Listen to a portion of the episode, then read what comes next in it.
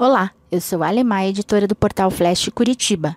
No Flashcast de hoje, André Bahia, artista visual, nos fala sobre sua trajetória e a técnica que ajuda cegos a enxergarem através da arte. Olá, eu sou o André Bahia, sou artista visual, vou falar um pouquinho sobre minha trajetória e a técnica que eu venho usando nos meus trabalhos mais atuais. É, muita gente pergunta né, sobre é, esse método e essas técnicas que eu uso como base no meu trabalho. E ela, na verdade, vem de um exercício que pessoal de pintura, de desenho, utiliza para como forma de aquecimento, né? E o nome dessa técnica é desenho de contorno cego. É, o que, que é o desenho de contorno cego? Basicamente são desenhos que são feitos com apenas linhas, né, sem acrescentar luz e sombra, basicamente. E então, né, por isso que vem o nome contorno. E cego por causa que você faz o desenho sem olhar para o que está saindo no papel ou na tela. Né? No caso, eu faço muito, como depois eu, utilizo é, técnicas de pintura em cima disso, às vezes eu faço o desenho direto na tela, né? Então, é basicamente você ficar olhando para uma referência, é, pode ser uma pessoa, um, um modelo vivo, ou um objeto, alguma coisa assim, e você só ficar olhando para essa pessoa e, e, e, de, e, fazendo o desenho sem olhar para o que está saindo na tela, assim, ou no papel, sabe? É, dá para você colocar alguma coisa para bloquear a visão, assim, sabe? E é, essa técnica, ela exige muita concentração, sabe?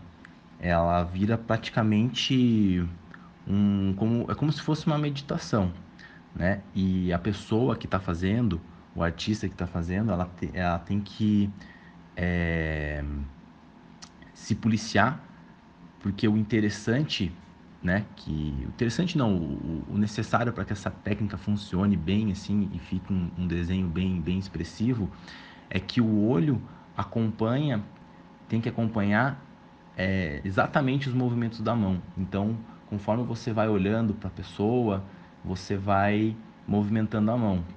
Tem que ser um movimento meio que simultâneo, assim. E, e por isso que demanda muita concentração, sabe? E, e lógico, né, no, no, meio desse processo, você começa a, a, sentir, a sentir sono, né, começa a querer roubar, a querer olhar o que está saindo, é, fica fácil se distrair com qualquer coisa. Né? Isso aí é, é como se fosse pegadinhas da, da mente consciente, né, querendo te trazer para a realidade, para algo com, concreto, assim. Né? Então, por isso que acaba demandando muita, muita concentração. E dentro dessa técnica existem infinitas possibilidades. Né? Você pode fazer o desenho cego é, por tato, né? basicamente você acaba fechando o, os olhos, ou pode colocar uma venda e você vai passando a mão, né? Passando numa mão em algum objeto ou no rosto de uma pessoa ou no corpo e com a outra você vai desenhando o que você vai sentindo. Então, é, essa foi uma variação que eu acabei, inclusive, fazendo um workshop, né, um, um workshop de, com um grupo de cegos no Instituto Paranaense de Cegos. É, foi uma, uma iniciativa assim, de inclusão né, para as pessoas cegas terem um pouco mais de contato assim, com, com as artes visuais. E, e, o engraçado foi que quando eu, eu me propus a fazer esse projeto, é, eu achava que eles já conheciam essa, essa técnica e que eles iam, tipo, sei lá, me dar uma aula lá. E, e na verdade, eles, é, não, eles evitavam desenhar, sabe? Eles desenhavam muito pouco, assim. E a professora e o pessoal do, do instituto, é, eles acabaram me passando que eles, que eles não gostavam, assim, porque eles achavam que as pessoas iam achar feio o, o, os desenhos deles, assim, né? Então eles, eles meio que evitavam ou tinham vergonha. E aí eu né, resolvi abraçar isso e, e, e bater nessa tecla, porque é, hoje na arte contemporânea o, se valoriza muito o processo, né, não tanto o resultado final. E aí eu cheguei lá com, com essa missão né, de, de fazer eles entenderem que existe beleza no processo também, não só no resultado final em si, né, em fazer um desenho bonito e fazer alguma coisa para agradar. Né, eles têm que fazer alguma coisa para eles se sentirem bem com eles mesmos, né? Aproveitar o, o processo da coisa toda. E, e aí, como resultado, assim, é, eles ficaram super felizes, gostaram, né? É, foi tipo preciso, precisei assim de muita muita paciência no, no momento de ensinar para eles e para fazer eles entenderem que que é uma técnica que exige muita concentração, né? Porque eles estavam é, meio que ansiosos assim para fazer e tal e, e poder pra, e, e passar para eles, né? Que é um que é um momento que, que que, que exige calma e concentração foi um desafio, assim. E, e eu consegui assim fazer que eles entendessem, né? Essa história do processo, né? Dessa valorização do processo na arte contemporânea e, e, que é possível sim o que eles produzirem ali dentro pode ser considerado arte sim que não precisa ter medo de julgamento nem nada sabe foi muito gratificante poder passar essa essas ideias assim para eles existem outras formas de explorar essa técnica né não, como eu tinha comentado não, não tem limite né? você pode fechar o olho e fazer um desenho cego imaginado pode fazer sobreposições de técnicas, né? fazer um pouco do desenho é, cego e um pouco do desenho observado, né? E, e, dentro desse, dessas sobreposições de técnicas, assim, é, eu acabei chegando no meu, é, na minha linguagem artística, né? Que consiste nisso, é, em, em, criar essas sobreposições e, e dentro dessas sobreposições criar contrastes, né? Então, eu utilizo o desenho de contorno cego como base nos meus trabalhos e logo depois eu adiciono camadas de pintura, né, camadas de tinta com, com técnicas de pintura. E aí sim, eu coloco luz, sombra, né? Às vezes eu tento deixar o desenho bem realista é, né, e, e, normalmente o, o contraste tá no rosto com os outros elementos da, da obra né? Eu gosto de, de deixar o rosto desconstruído, contrastando com outras partes do, da, da obra. Então, às vezes eu coloco um, um objeto, alguma coisa bem realista, né? Justamente para criar esse contraponto com a com essa técnica, né? E, e justamente para acabar chamando mais atenção, né? O, o, eu acho assim, o impacto acaba sendo maior quando a desconstrução fica no rosto, né? Porque a gente já meio que espera é, que o rosto seja uma coisa agradável de olhar, né? Tenha uma certa harmonia, né? Então eu brinco muito com isso, assim. O meu trabalho ele brinca muito com o acaso, né? Porque é, como eu não tô vendo o que está saindo no, na tela a princípio, é, eu tenho que acabar abraçando o erro. Né? Então, isso acaba gerando toda uma reflexão sobre é, as imperfeições, o acaso, né? sobre abraçar, abraçar é, esses erros, né? porque nesse caso é o que acaba dando personalidade para a obra. Né? Então, fica aquela questão, né? Será que os nossos defeitos não não é o que nos dá mais personalidade, não faz a gente ser quem a gente realmente é?